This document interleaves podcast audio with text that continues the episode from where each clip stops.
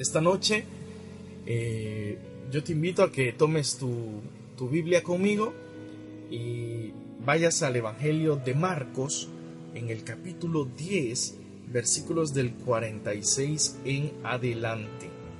Marcos capítulo 10, versículos del 46 en adelante. Dice la palabra del Señor. Llegaron a Jericó. Al salir Jesús de allí con sus discípulos y con bastante más gente, un ciego que pedía limosna se encontraba a la orilla del camino. Se llamaba Bartimeo, o sea, hijo de Timeo.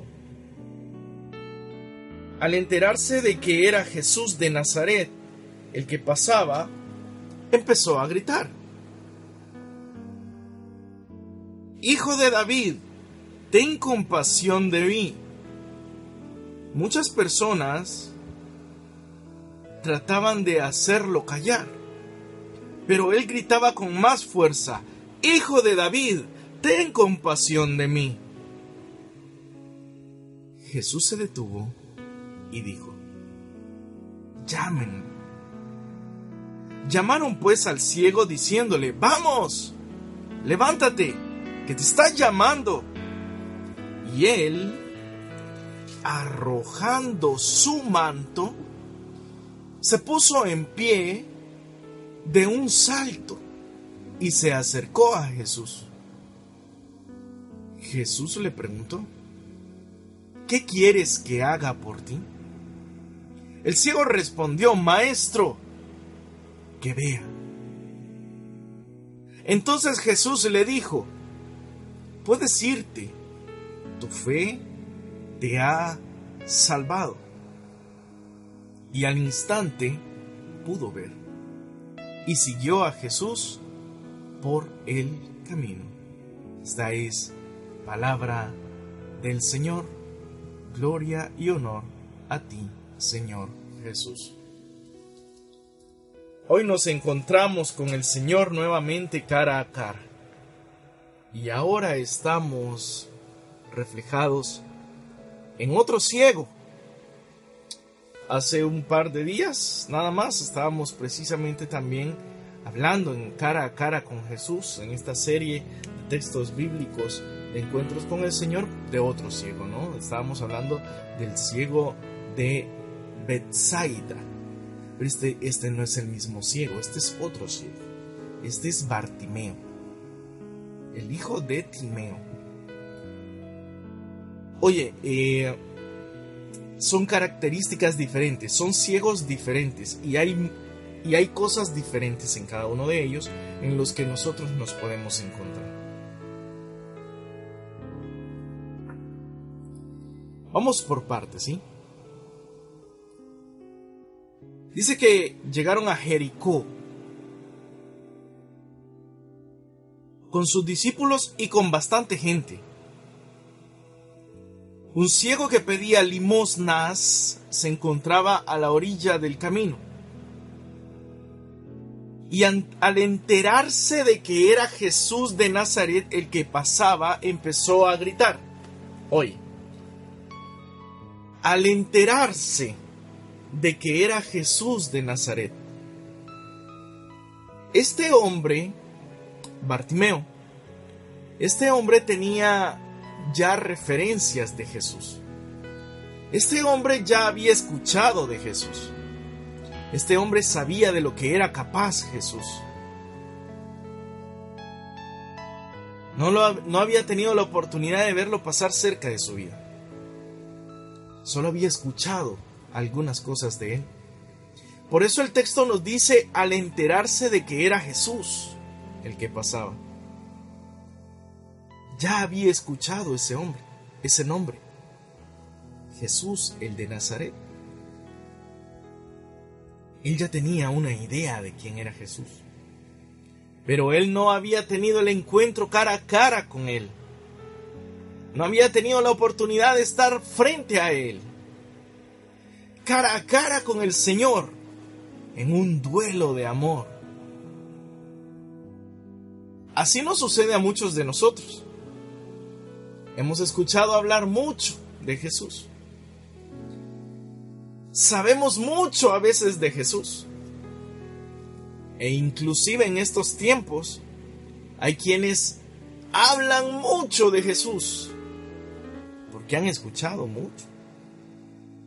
Pero no han tenido ese encuentro real, vivo, con el Señor. Cara a cara. Habían tenido un... Bartimeo había tenido un encuentro con los rumores de Jesús, con lo que se decía de Jesús. Y seguramente, pues él eh, ahí en, con su logia de ciegos, en algunas ocasiones habrá dicho, oigan, cuando se enteren de que el que va pasando cerca es Jesús, ahí le gritan, le chiflan, eh, hacen algún show ahí, pero que no se les vaya de paso, ¿eh? En, en, alguna plática, ¿no? En alguna plática habrán dicho, oigan, pongámonos de acuerdo, ¿eh? ¿Qué porra le echamos cuando vaya pasando cerca? Ya había escuchado hablar de Jesús. Ya sabía quién era y qué era capaz de hacer, pero no había estado cara a cara con él. Así nos sucede a muchos de nosotros. Desde pequeño que mis padres me llevaron a la iglesia, yo escuché mucho de Jesús, mucho, mucho, mucho. Imagínate, casi dos días a la semana yendo a la iglesia, ¿eh? Casi dos días a la semana yendo a la iglesia. Y él sabía, y yo sabía quién era Jesús. Yo sabía de lo que era capaz Jesús. Dice que él, al verlo pasar y saber que era él, a pesar de haberlo conocido desde muy pequeño, de haber tenido la oportunidad desde muy pequeño de saber y de escuchar de Jesús, incluso de hablar de él, yo también me reunía con los jóvenes y, y, y, yo compartía los temas con los jóvenes de mi comunidad, de mis grupos, de las pastorales. Hablaba de Jesús, pero yo no había tenido el encuentro real con Él. No me había visto cara a cara con Jesús. Solo, había, solo me había encontrado con lo que se decía de Él. Solo había compartido con mis amigos lo que se decía que Jesús podía hacer. Pero me faltaba mucho por conocerlo en realidad. Así le sucede a Bartimeo. Sabía mucho de él, pero no había tenido la oportunidad. Y cuando se enteró que iba pasando, dice que comenzó a gritar empezó a gritar, Jesús, hijo de David, ten compasión de mí. Y esa, esa es toda una oración, ¿sabes? Esa es toda una oración. Ten compasión de mí. Es el grito de aquel que no busca a Dios para reclamarle, sino para buscar su amor no para ordenarle, sino para pedir su misericordia. Le dice, ten compasión de mí. Oye esto, porque no le grita, Jesús, mírame, mira cómo estoy. ¿Te vas a ir y me vas a dejar así de mal? Mira cómo, cómo estoy pidiendo limosnas. ¿Por qué si yo soy bueno, si yo me porté bien? ¿Por qué estoy así? Él sabe que él sabe que es su única oportunidad para clamar amor y misericordia, no para reclamar derechos, sino para pedir amor. Oye esto, mi hermano. El amor de Dios no se merece. El amor de Dios es gratis. Es un don. Es un don de Dios. No se merece, no, no porque tú hayas pecado mucho, Dios te ama menos que a mí. ¿No? Yo he pecado mucho. Y Dios me ama igual que ama a aquel que ha pecado más que yo. Me ama igual. El amor de Dios no, no se merece, no, no se gana por logros. Es un don gratuito. Él está gritando y pidiendo esa misericordia. Oye, Bartimeo, la vida de, Bartimeo estaba rodeado de limosnas. Escucha esto, esta palabra es importante. Limosnas, tú sabes lo que es la limosna, ¿no? La limosna es aquello que la gente puede dar, aquello que la gente alcanza a darnos, aquello que la gente nos logra entregar, aquello que la gente incluso da viendo para otro lado. Estaba acostumbrado a pedir limosnas. En otras palabras, estaba acostumbrado a mendigar, a mendigar amor, a mendigar el poder de Dios, a mendigar cariño de las personas, a mendigar la atención, a, tener que vestirse de mendigo y decirles, oigan, por favor, préstenme atención, quiéranme, ténganme, ténganme lástima, denme algo, lo que tengan, lo que les alcance al menos para vivir este día. Y Dios no y Dios cuando llega a su vida, Dios no llega para dar una limosna. Dios no nos tiene lástima, Dios nos tiene amor. Él no llega a nuestras vidas para para darnos algo para pasar el rato. Escucha bien esto. Dios no pasa por nuestras vidas para darnos algo con lo que pasar el rato. Dios llega a nuestras vidas para transformarlas profundamente, para cambiarlas profundamente, de raíz. Para eso llega Dios a nuestras vidas. Él quiere transformarla de raíz. Él quiere cambiar totalmente.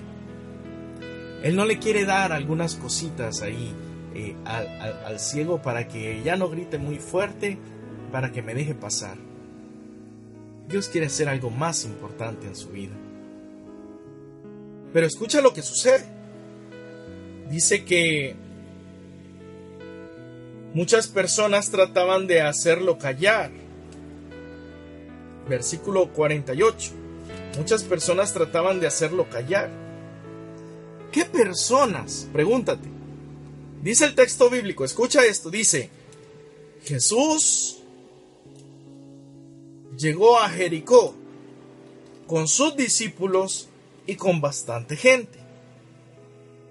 Y luego nos dice que muchas personas trataban de callar al ciego. Oye, ¿qué personas? ¿Te puedes imaginar qué personas? Sí, los que andaban con Jesús. Mira, querido hermano, querida hermana, hay, hay personas que quieren apagar tu fe. Hay personas que quieren apagar tu fe.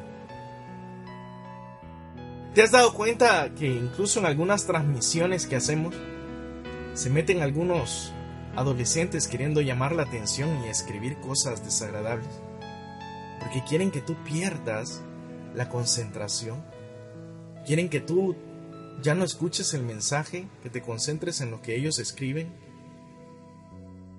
¿Te has fijado cómo tú cuando, eh, incluso en tus redes sociales, ahora que estamos transmitiendo, en tus redes sociales, tratas de, transmitir fe, tratas de transmitir eh, la esperanza de que las cosas pueden cambiar y otra gente trata de apagar tu fe, trata de burlarse de ti, te atacan a veces sin motivo y sin sentido? ¿Te has dado cuenta cómo hay gente que en tu misma casa, cuando tú estás tratando de seguir al Señor, cuando tú estás tratando de, vivir de la mano de Dios, hay gente que precisamente te están tratando de, de inducir a lo contrario? ¿Te has dado cuenta cómo cuando a veces tú tratas de proponerte vivir más, más de acuerdo a la voluntad de Dios y hay gente y hay amigos y hay familiares que tratan de precisamente inducirte a lo contrario? Porque es que hay personas que como viven entre la miseria, escucha esto, porque esto es, esto es algo que el Señor está queriendo decir hoy en día. Hay personas que viven en la miseria y no quieren que tú salgas de tus miserias. Hay personas que viven lamentándose de todo en la vida. Hay personas que no están conformes con nada. Y por eso, cuando tú tratas de expresar que crees, que tienes fe, que tienes esperanza, que tú crees que vas a salir adelante, hay personas que no les agrada eso. Hay personas que no quieren que tú salgas de la miseria porque ellos están entre la miseria. Y escucha esto.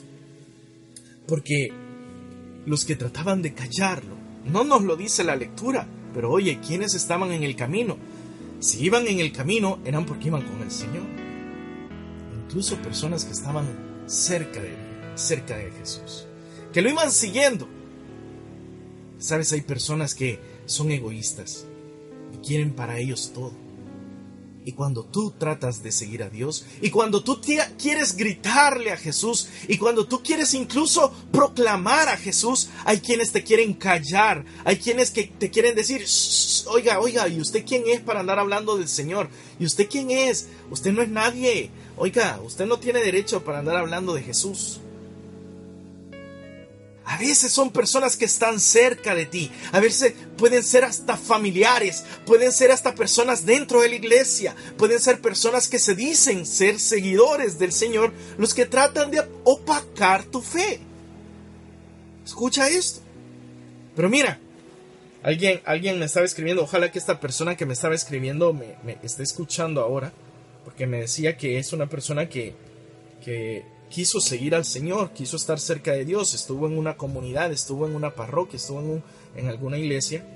Dice que comenzó a sentir dudas y a salirse porque, porque eh, las personas que estaban ahí estaban haciendo algo mal eh, en contra de ella. Y que por eso se, salió. Oye, oye, ¿por qué? ¿Por qué? ¿Por qué? Dios tiene algo para ti. ¿Te das cuenta? Dice que la gente que iba con el Señor trataban de callarlo. La gente que iba con el Señor. ¿Y sabes qué hizo Bartimeo? Te lo voy a decir como, como lo dice Martín Valverde en una de sus canciones. El ciego se hizo el sordo y no los escuchó y comenzó a gritar más fuerte Dice el, versículo 48. Pero él gritaba con más fuerza. No te dejes vencer. No te dejes vencer por los pesimistas. No te dejes vencer por aquellos que ya no quieren creer. No te dejes vencer por aquellos que están jugando a ya no creer en Dios. No te dejes vencer por la bulla de aquellos que tratan de insultarte que tratan de hacerte callar, que tratan de burlarse de tu fe. Oye, querido hermano, hoy en día hay cristianos que allá en, en los países más conflictivos, donde la mayoría son musulmanes, que están, están manteniéndose firmes en la fe a pesar de estar siendo amenazados de muerte y están siendo asesinados, pero ellos no están renegando de su fe y la sangre de esos mártires debe de sostenernos a nosotros. Y cuando más nos quieran callar y cuando se quieran burlar de nosotros y cuando nos quieran sacar a relucir las cosas malas para que nosotros no sigamos creyendo, nosotros debemos de ser como Bartimeo, gritar más fuerte y decir más, más firmemente, oye, yo creo en el Señor y a mí no me vas a callar. Oye, yo creo que Jesús tiene poder y a mí no me vas a callar. Y aunque las sociedades completas, aunque, aunque los que están en los gobiernos traten de acallar la voz de los que creemos en Jesús a través de las amenazas, a través de cualquier tipo de política que vaya en contra de los valores cristianos, nosotros es cuando más firmes tenemos que decir, yo creo en la palabra de Dios y yo voy a vivir conforme a la palabra de Dios. Yo creo en Jesús por eso, sabes, cuando las personas han estado escribiendo cosas negativas acá, yo también a ellos les digo, Dios te bendiga.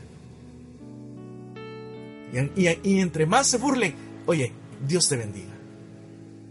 Porque yo no voy a dejar de creer en la palabra de amor de Dios. Yo no voy a dejar que alguien que me quiera amenazar o alguien que se quiera burlar de mí me robe la paz. Yo creo en el Señor y yo lo tengo en mi corazón y yo no puedo hacer otra cosa más que bendecirte. Yo no puedo hacer otra cosa más que bendecirte, aunque tú me quieras insultar. Aunque tú me quieras decir que soy ridículo creyendo en el Señor, gloria a Dios mi hermano, aquí está un ridículo feliz porque cree en Jesús. Porque cree en Jesús. Porque Bartimeo me enseñó que cuando me quieran callar, no importa quién sea, los que no crean o los que vayan caminando con él, cuando me quieran callar, yo voy a gritar más fuerte. El Señor le encanta a los atrevidos. Le encantan los atrevidos. Me encantan. Y si hay algo que soy yo es alguien que no le importa perder la pena. Por el Señor menos todavía. Yo creo en el Señor. Yo amo a Jesús. Yo vivo para Él.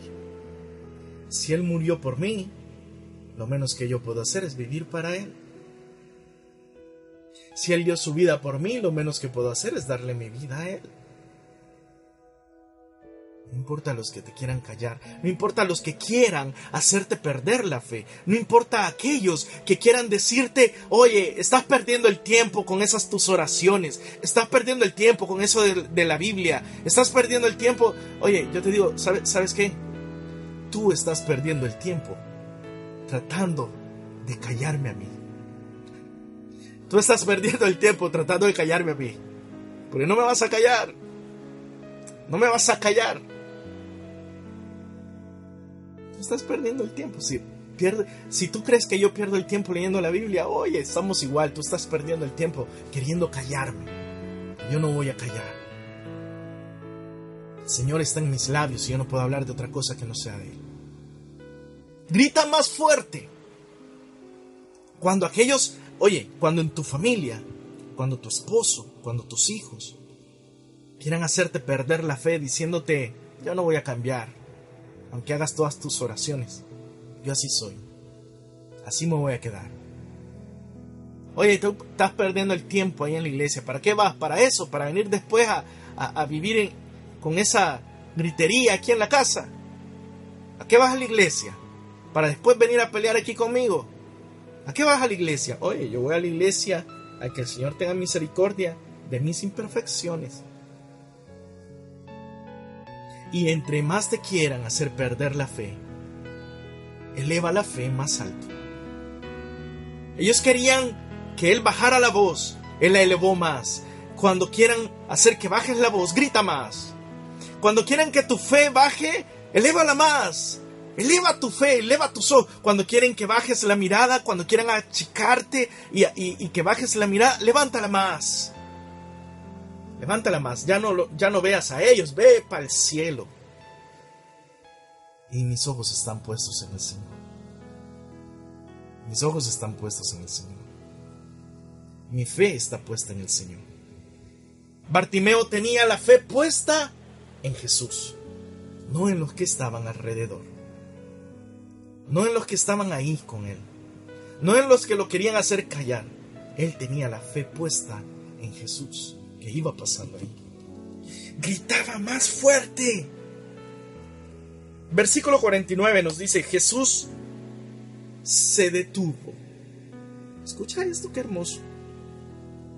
Cuando Jesús pasa, cuando Jesús pasa y escucha nuestro atrevimiento y escucha que no estamos dispuestos a dejarnos vencer, Jesús se detiene.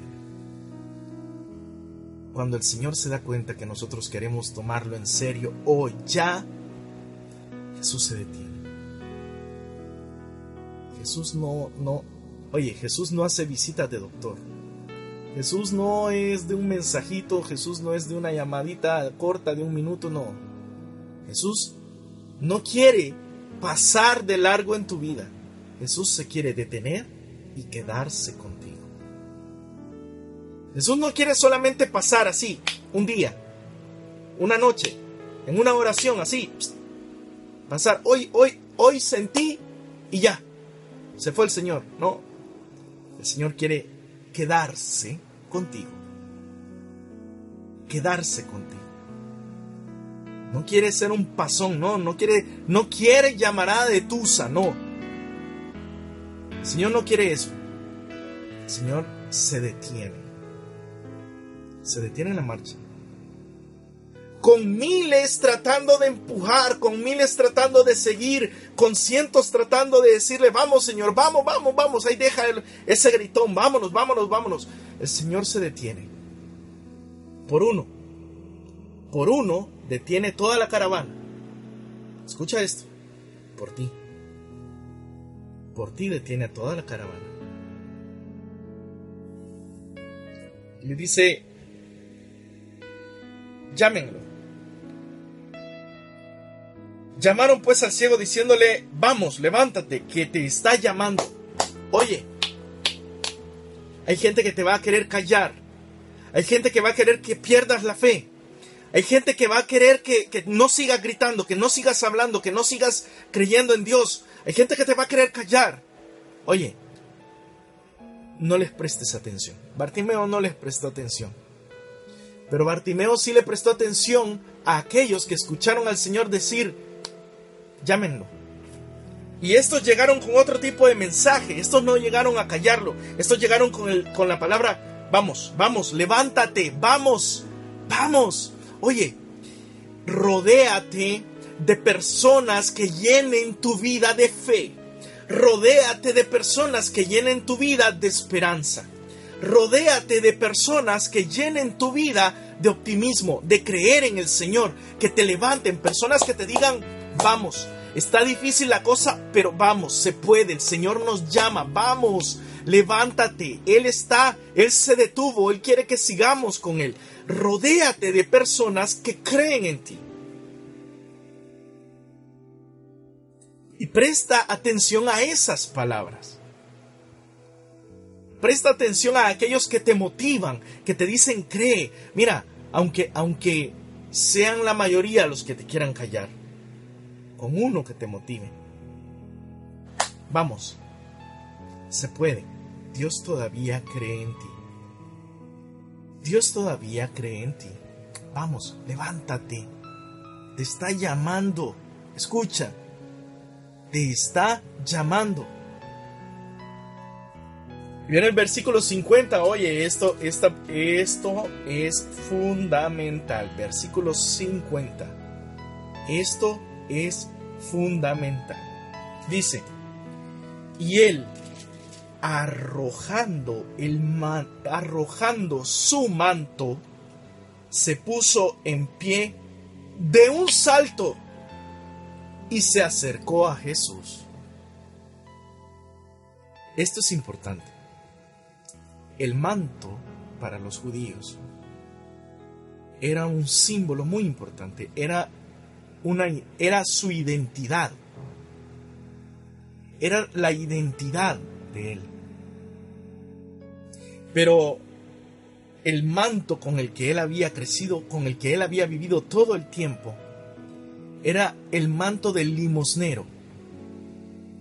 Era el manto del que andaba mendigando en la vida, mendigando atención, mendigando cariño, mendigando bienes, mendigando un trabajo, mendigando salud alguien que ya no, que, me pongan una, una inyección para no sentir el dolor. Mendigando, mendigando una palabra de aliento. Dice que él, escucha esto, versículo 50 dice, y él arrojando su manto. Oye, ya no te aferres más a ese manto de miserias. Ya no te aferres más a ese manto de, de, de falta de fe. Ya no te aferres más a ese manto de mendigar amor. No te aferres. Es que mira, hay gente que está aferrada al manto. Hay gente a la que le dicen, oye, Dios te ama, pero está aferrada al cariño de una persona. Ay, es que, es que me dijo que no me quería, mi novio me dijo que no me quería. Y yo no siento que la vida tenga sentido, y yo siento que la vida se me fue, y yo siento que ya no quiero vivir porque mi novio me dijo que ya no me quería. Estás aferrada a un manto de miserias. Estás aferrado a un manto de miserias al manto del limosnero, del que anda pidiendo un cariñito para poder seguir viviendo un día más. Cuando el dueño de todo, el dueño del amor, el dueño de todos los tesoros, el dueño del oro y la plata, está pasando frente a ti. Y tú por estar aferrado a ese manto, no te levantas. ¿Recuerdas cuando la lectura nos dice de un joven que se le acerca al Señor y le dice, Señor, eh, ¿qué hago para ganarme la vida eterna? Y el Señor le dice, cumple los mandamientos. Para ser bueno, cumple los mandamientos. Pero le dice él, eso ya lo hice. Pero ¿qué más? El Señor le dice, vende todo lo que tienes. Y dice el texto bíblico que el hombre se fue triste porque tenía mucho. Escucha esto. El manto de, las miserias, ese manto de miserias, ese manto de pobreza, ese manto de, de debilidad, no necesariamente tiene que ver con gente que no tiene dinero. Hay gente que tiene mucho dinero pero su vida es una vida de miserias.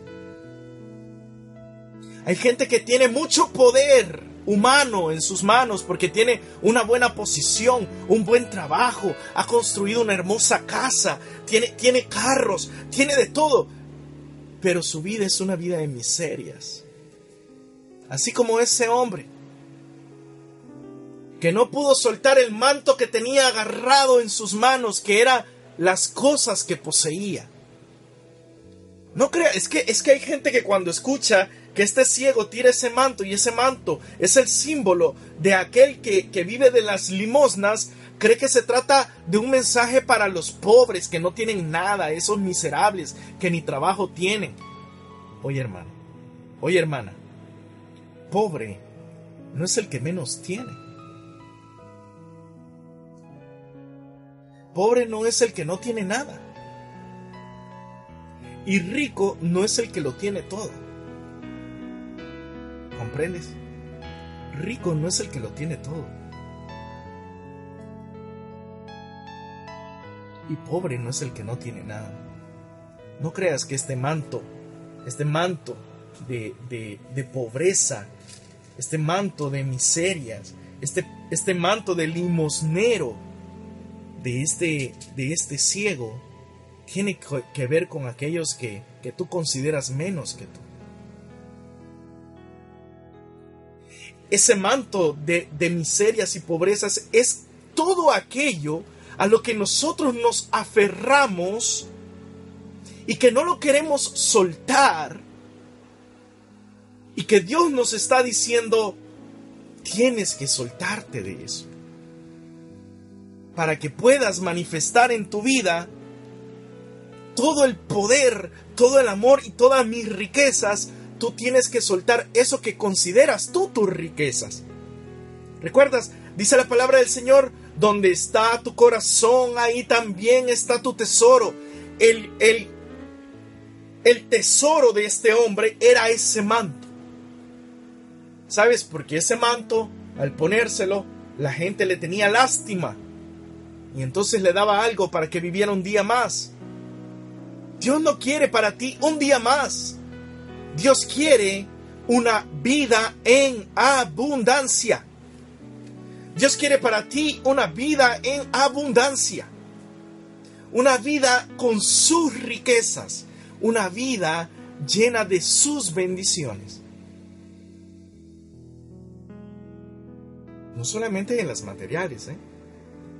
sino hay bendiciones que son mucho más grandes que las materiales.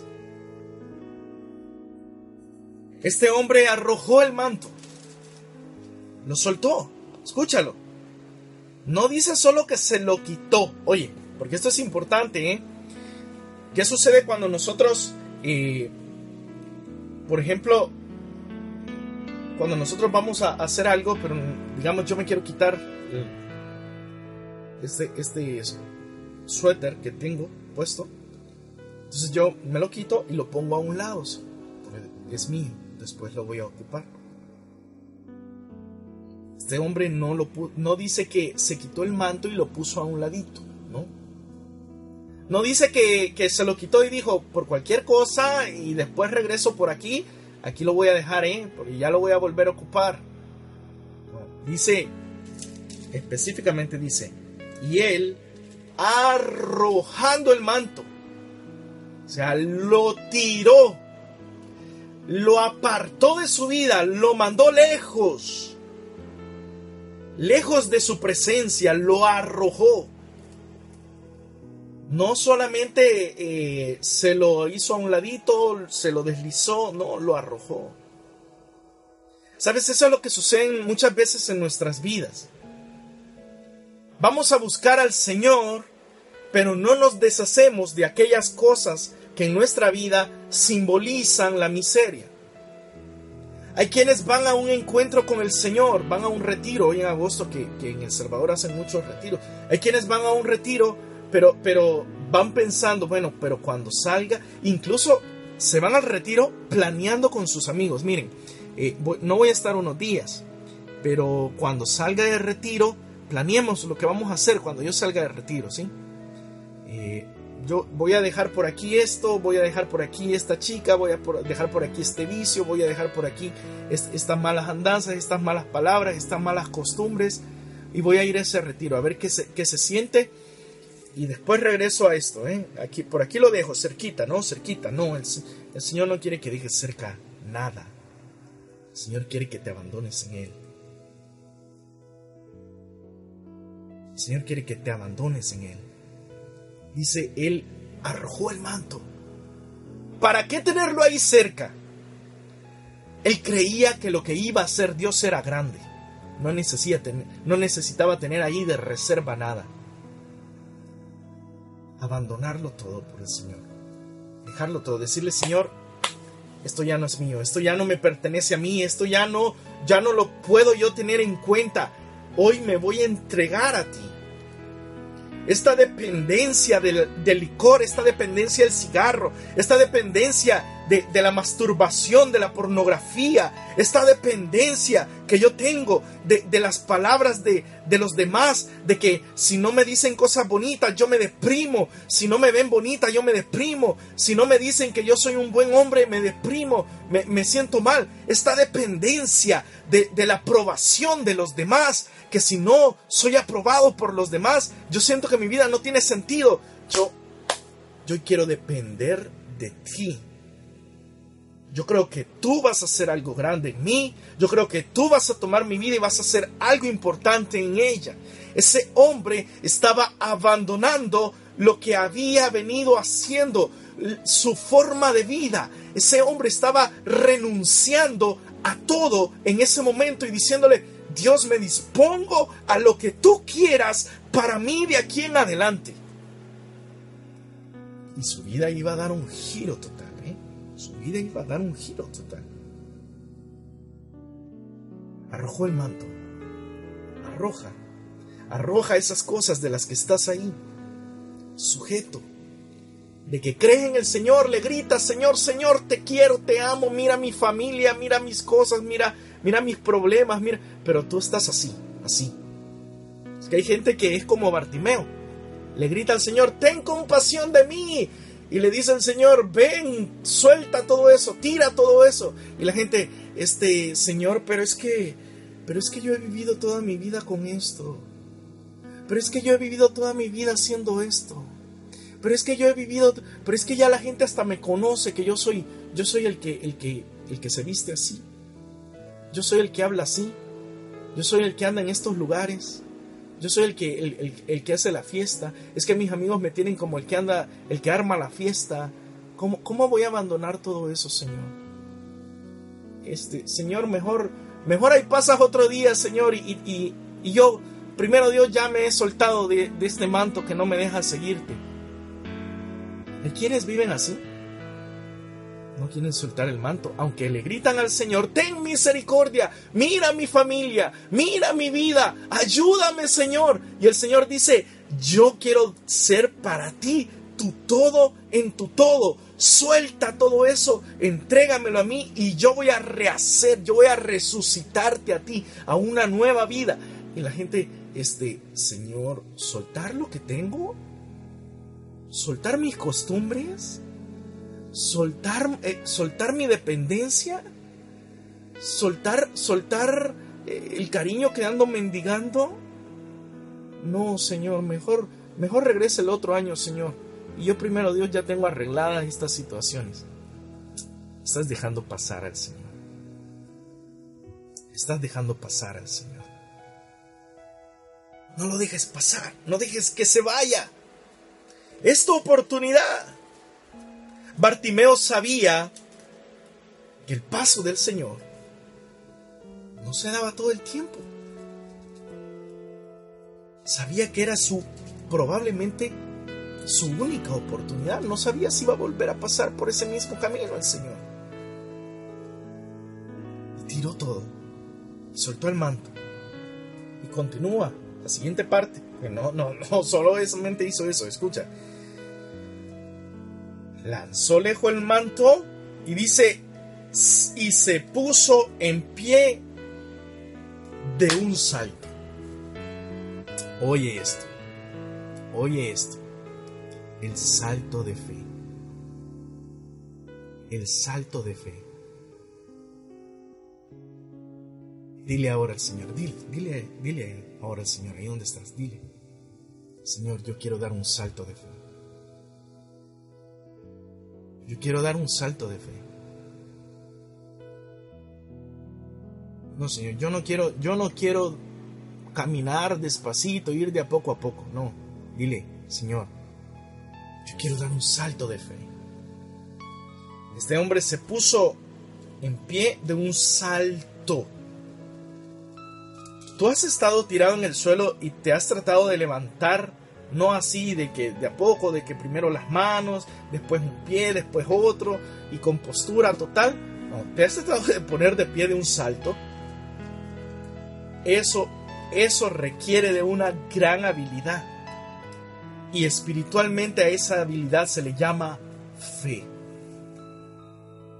Levantarse de una vez por todas. Levantarse de una vez por todas e ir a por el Señor, mi hermano. De ir a encontrarnos cara a cara con Él. Ahí con el Señor. Se acercó a Jesús y Jesús le preguntó, ¿qué quieres que haga por ti? Oye hermano, si uno no hubiese leído todo lo que ya pasó, quizás uno hubiera entendido la pregunta de Jesús. Pero después de toda la escena que acabamos de hablar, que Jesús todavía pregunte, ¿qué quieres que haga por ti? Oye, como dicen por ahí, ¿no? Eso suena a que Jesús tenía buen sentido del humor, ¿eh? Eso suena a que Jesús tenía un buen sentido del humor que después de toda la escena, el ciego a la orilla del camino, el montón de gente caminando con Jesús, el ciego gritando, ten compasión de mí, ten compasión de mí. Y la gente queriéndolo callar, cállate, cállate, deja de gritar, hombre, tanta bulla. Queremos que el Señor sea el, que, el, único que se escuche aquí en este lugar. No, no hagas bulla, hay gente que tiene necesidades mejores que las tuyas, más importantes que las tuyas. ¿Para qué haces tanta bulla? Y el ciego gritando todavía más fuerte, Jesús, ten compasión de mí. En medio de la gente que lo quiere callar. Que Jesús se detenga, lo llame y cuando ve, al ciego tirar el manto, ve al ciego saltar, qué impresionante. Y cuando llega todavía le pregunta, ¿qué quieres que haga por ti? Sabes, mi hermano, muchos de nuestros problemas muchas de nuestras necesidades materiales por las que nos acercamos al Señor. Una enfermedad, un matrimonio que no resultó, un fracaso en una relación de pareja, un trabajo que no, no lo encuentras, la gente que te ataca, que te maltrata, muchas de esas cosas que, que nos empujan a buscar a Dios, a veces en el fondo de nuestro corazón, son reflejo de algo mucho más profundo. ¿Sabes? Son reflejo precisamente de ese vacío que la vida nos deja, el sinsabor que la vida nos deja que nos hace buscar, querer buscar de Dios algo trascendente, algo más importante. ¿Qué quieres que haga por ti? En otras palabras, el Señor le está diciendo a, Bartimeo, si veo que estás ciego, si veo que no, que, no puedes ver, si veo que mendigas para vivir, pero dime en el fondo de tu corazón, ¿Qué es lo que quieres para tu vida? ¿Qué es lo que quieres? Oye, oye esto. El ciego le dice, maestro, escucha esto, maestro. Aquí ya cambió el título. Primero le gritaba Jesús, hijo de David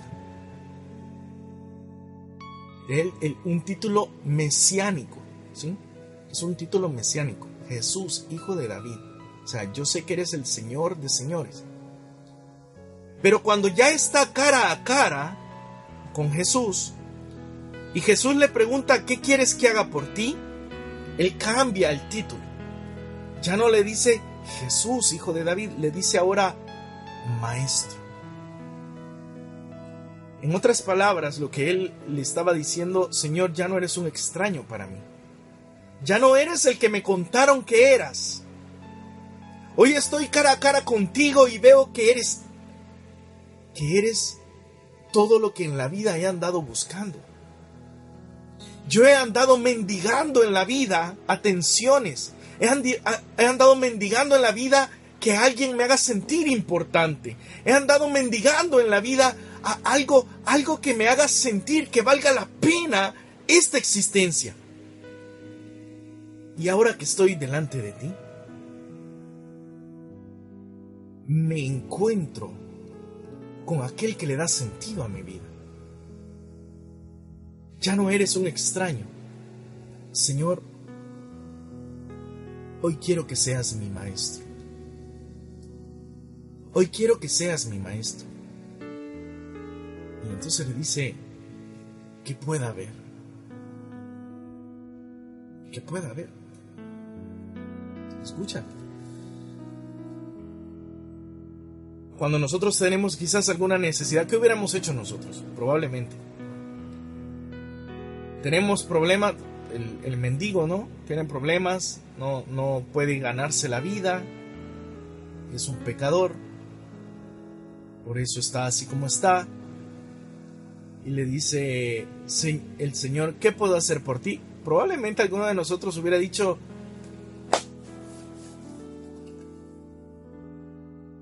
el mago de la lámpara, ¿no? El deseo, ¿qué deseo le pido?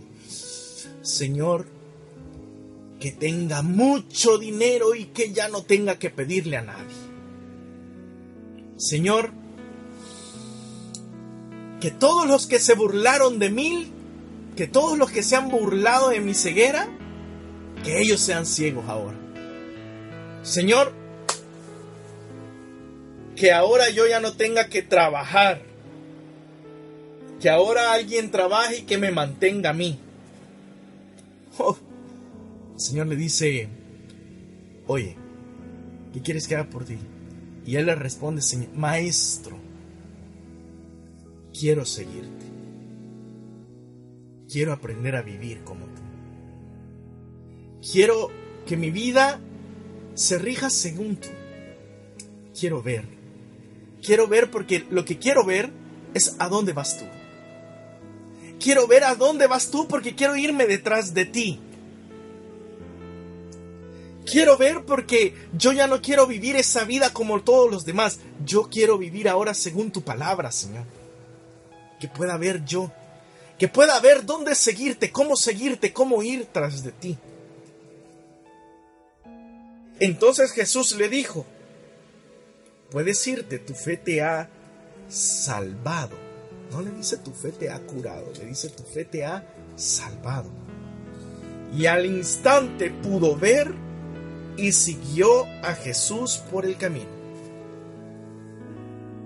Ya no volvió a lo que estaba haciendo. Ya no volvió a mendigar. Ya no volvió a una vida de mendigo, de pedir. Dios abrió sus ojos.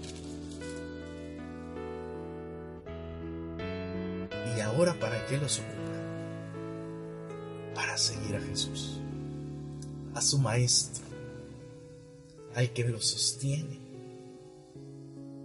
Al instante pudo ver y lo siguió por el camino. Siguió al Maestro ya no quiso volver a la vida de antes. No, ¿para qué? Ya me encontré con el Señor. Ya no quiero más una vida como la de antes. Que nuestras miserias, que nuestras necesidades nos conduzcan a Jesús. Que nos permitan encontrarnos con esa experiencia de amor que solo Dios nos puede dar y no pierdas la oportunidad. Un pobre, un mendigo, probablemente hubiera pedido riquezas. Él pidió la oportunidad de poder ver a dónde seguir a Jesús. Sabes, hermano, hermana, todos tenemos necesidades. Necesidades materiales, todos tenemos necesidades materiales. Cosas que necesitamos cosas que quisiéramos pagar, ya no tener esas deudas. Cosas que quisiéramos comprar, incluso nos proponemos, yo quisiera comprar esto para poder hacer tal cosa, yo quisiera tener mi casa para, para ir a hacer un grupo de oración. Yo quisiera tener un carro para poder llevar a mis hermanos a la iglesia. Yo quisiera tener eh, eh, una computadora para, para poder estar informado de las cosas del Señor. Tenemos necesidades que pueden ser justificadas incluso. Pero oye, la necesidad más grande que tenemos es la de seguir a Jesús. La de seguir a Jesús. Este mendigo que vivía pidiendo limosnas, no pide que Dios le sacie, que ya le dé todo lo que necesite y que ya no necesite pedir nada más, ¿no? Le pide, dame la capacidad de ver para tener el anhelo de seguirte. Pídele al Señor que te ayude a saciar aquellas necesidades que tienes, materiales, físicas, espirituales, pero que sean para no alejarte más de Dios. Que sean para no alejarte más de Dios. Dile, Señor, sana mi enfermedad pero no permitas que me aleje de ti. Y si al curarme, yo me voy a alejar de ti, de tu presencia, yo me voy a alejar de tus caminos, pues no me cures, Señor. No me des aquello que me vaya a alejar de ti. Señor, dame ese, ese trabajo que necesito para mi familia. Pero Señor, no permitas que me aparte de ti por, por, por lo material, por ya tener todo. Porque si esta necesidad me ha permitido acercarme a ti y descubrir que tú eres un maestro, que tú me enseñas a vivir, que tú me enseñas a ser feliz, que tú me enseñas a vivir la vida con sentido. No permitas que nada, no me des nada que me aleje de ti, Señor, nada que me aleje de ti. Yo le doy gracias a Dios porque hay necesidades que Él no me las ha querido dar todavía. Y yo creo que Él no me los ha querido dar porque sabe que si me las diera, probablemente esas necesidades me puedan alejar de Dios. Señor, hazme desear solo aquello que me quieras dar y dame solamente aquellas cosas que me acerquen más a ti. Esa es la oración que debemos de aprender a hacer. Señor, hazme desear aquello que me quieras dar y dame solamente aquellas cosas que no me alejarán de ti. Yo espero que, como Bartimeo ahora, sueltes las amarras, suelta las amarras, suelta ese manto de miserias que no te deja vivir una vida plena en el Señor. Vamos a ponerte en las manos, vamos a ponernos todos juntos en las manos del Señor, ¿sí? Vamos a gritar fuerte. Oye, vamos a gritar fuerte, aunque yo no voy a gritar aquí tanto porque para eso está el micrófono. Pero me refiero a que nuestra fe se tiene que oír fuerte esta noche. Hoy el Señor está pasando. Se detiene y te llama, ven. Yo no sé qué es lo que el Señor quiere que tú sueltas.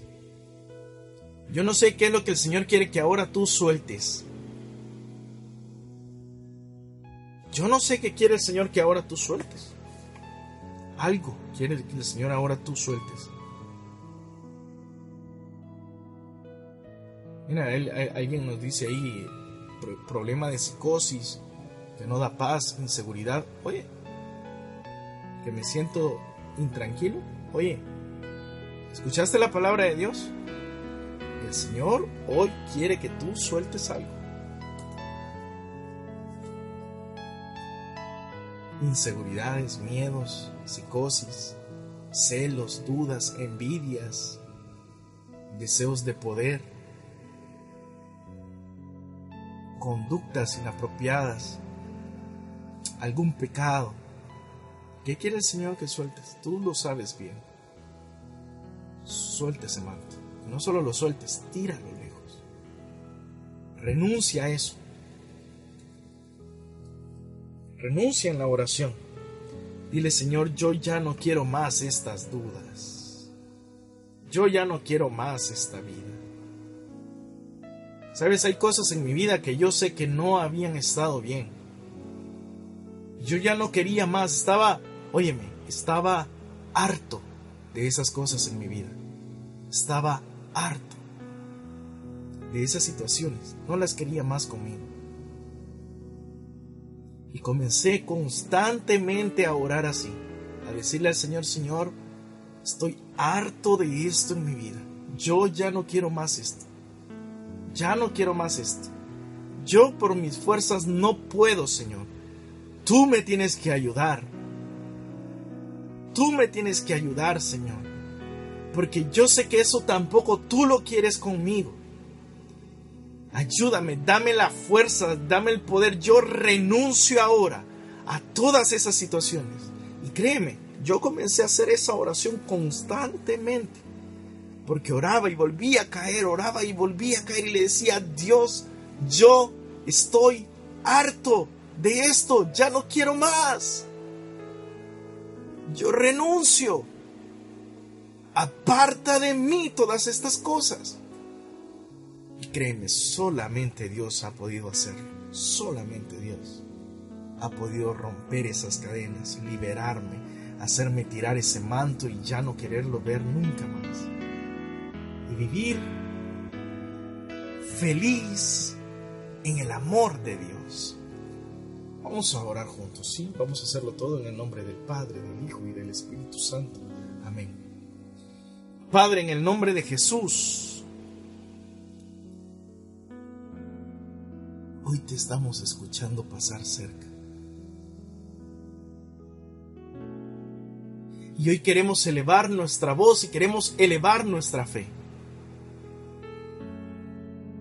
Y gritar desde lo profundo de nuestro corazón. Ten piedad de nosotros, Señor. Ten piedad de nosotros. Y aunque muchos quieran hacernos dudar, aunque en el mundo hay gente que se está dedicando a querer apagar la fe de los que creemos, aunque en el mundo el, el, mal, el pecado y Satanás al cual tú venciste en la cruz está queriendo opacar nuestra fe. Hoy desde el fondo de nuestro corazón queremos gritar más fuerte y decir, ten compasión de nosotros, Señor. Ten piedad y misericordia de nosotros. Aparta de nuestra vista, Señor, esas cosas en las que hemos vivido amarrados, sujetos, esas miserias a las que nos hemos acostumbrado en nuestra vida través de las costumbres, a través del pecado, a través de nuestros malos comportamientos, a través de nuestra poca fe, esa miseria de fe con la que hemos vivido, que nos hemos acostumbrado solamente a escuchar, a hablar algunas cositas de ti, pero que no hemos aprendido a vivir en tu presencia completamente abandonados a tu providencia, Señor. Hoy queremos abandonar ese manto de dudas, de incertidumbres, de miedos. Ese manto, Señor, que nos identifica con las miserias, que nos hemos aferrado a ellas, que nos hemos apropiado de esas situaciones. Esa enfermedad que ya no es algo que está fuera de tus propósitos, sino que me las he apropiado les he dado el título de que son míos. Yo ahora digo mi cáncer, mi tumor, mi problema de salud, mis malos comportamientos, mis malas costumbres. Yo me he apropiado de esas cosas, las he aferrado a mí como que si fueran un manto de identidad. Pero tú no me has visto con eso, tú no me hiciste así, tú me reservaste desde el seno de mi madre para tus propósitos, Padre Dios. Ahora en el nombre de Jesús queremos apartar de nuestra mente, de nuestras costumbres, de nuestra vista, todas esas cosas que nos han mantenido lejos de tus propósitos, Señor. Queremos aventar ese manto lejos de nosotros. Queremos vernos delante de ti, Señor. Mira, Señor Jesús. Míranos. Venimos de un mundo de miserias. Aunque tenemos cosas, aunque tenemos dinero, aunque tengamos un trabajo, aunque tengamos familia, hemos vivido mendigando, Señor, en esta vida. Hemos vivido, Señor, solamente un día, un día, un día. Hemos venido solamente sobreviviendo y no viviendo la vida en abundancia. Hemos venido solamente sobreviviendo esperando que el día termine para que inicie otro. Mira nuestras miserias, mira nuestras pobrezas. Mira que en nuestra vida todas estas cosas, toda la enfermedad, los problemas en la familia, la división, la falta de amor, nos hacen vivir ciegos, Señor. Y no podemos ver el camino por el cual seguirte. Obra en nuestras vidas, Señor. Obra en nuestras vidas. Y hermano, hermana, hoy el Señor nos pregunta, ¿qué quieres que haga por ti? Ya nos pusimos en su presencia. Ya nos pusimos en su presencia. Ahí donde estás. Si tú estás escuchando esta, la, la transmisión a través de la radio, créelo, el Señor está contigo ahí donde estás. Y ahora te está preguntando, ¿qué quieres que haga por ti? Este es tu momento, ora, ahí donde estás. Dile, ¿qué quieres que haga? El Señor te está preguntando, dile, ¿qué quieres que haga Él por ti? Tú que me estás viendo, tú que estás viendo ahí, es el momento. Ya nos pusimos en su presencia. Ahora el Señor te está preguntando, oye, el Señor te está preguntando, no manda a preguntar a otros, ¿eh? No manda a decirle a los discípulos, vayan a preguntarle qué quiere, no, Él, cara a cara con el Señor, cara a cara con Jesús. ¿Qué quieres que haga por ti? Él quiere escucharte, Él, tiene deseos de escucharte. No digas es que el Señor no me escucha, no digas es que el Señor le escucha más a usted que a mí. No, el Señor quiere escucharte ahorita. Haz tu oración, ahí donde estás. Escucha, Padre, en el nombre de Jesús. Padre, escucha, escucha lo que te están diciendo. Escucha lo que te están pidiendo. Escúchalos. Escucha esas peticiones. Llévalas a tu corazón, Padre. Jesús recibe esas intenciones. Dilas, hermano, repítelas. Yo estoy pidiéndole a Dios, estoy intercediendo para que Él escuche lo que tu corazón está pidiendo, lo que tus labios están diciendo. Escucha, Padre, esa esas intenciones, esas peticiones.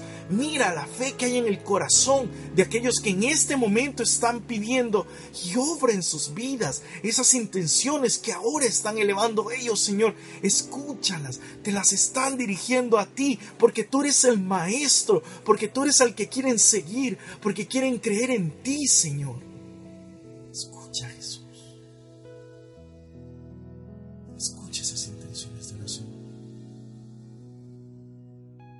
Querido hermano, querida hermana,